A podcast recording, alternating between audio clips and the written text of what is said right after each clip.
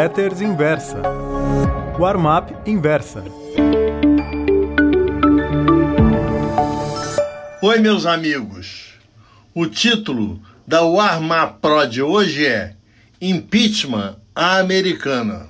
Amanhã, quarta-feira, 18 de dezembro, a Casa dos Representantes, House of Representatives, do Congresso americano, deverá apreciar o pedido de impeachment do presidente Donald Trump.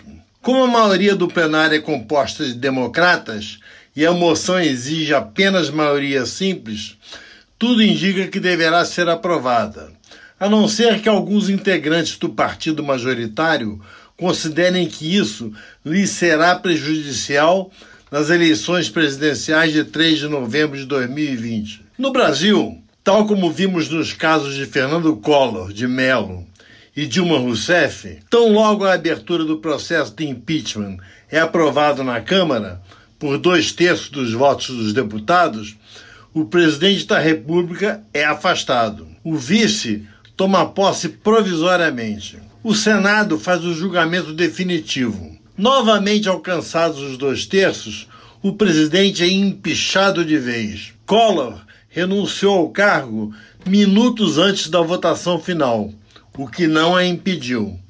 Dilma foi beneficiada por um conchavo do qual participou o ministro do Supremo e presidente da sessão, Ricardo Lewandowski, arreglo esse que lhe tirou o cargo mas não os benefícios vitalícios da ex-presidente, dos quais Madame Rousseff se beneficia até hoje.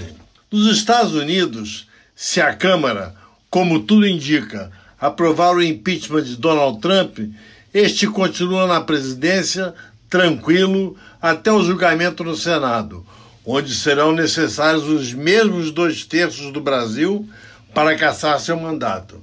Sem chance os republicanos têm maioria no Senado. Portanto, a possibilidade do impeachment alcançar dois terços dos votos é zero.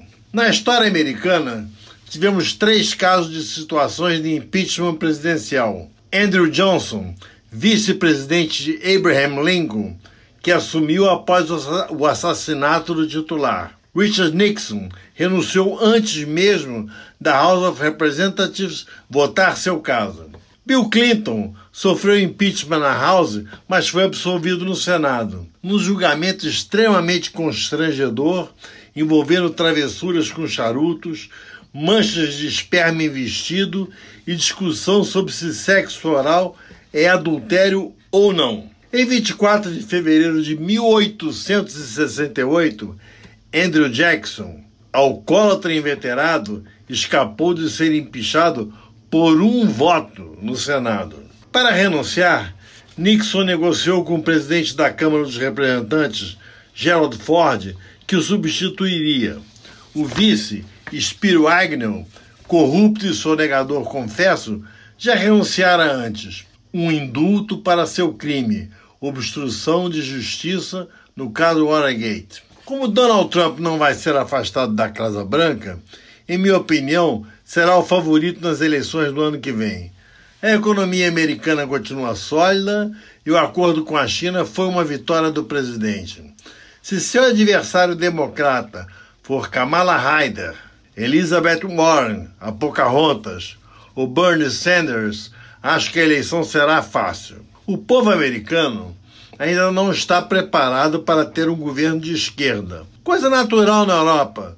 Vide os casos de François Mitterrand, na França, Felipe Gonçalves, na Espanha, Willy Brandt, na Alemanha Ocidental e Mário Soares, em Portugal. Nos Estados Unidos, caso os democratas venham de Joe Biden ou Michael Bloomberg, a disputa poderá, ser um pouco mais equilibrada, mas não deverá afetar a Bolsa de Valores, que continuará atrelada ao comportamento das taxas de juros e da economia. Muito obrigado.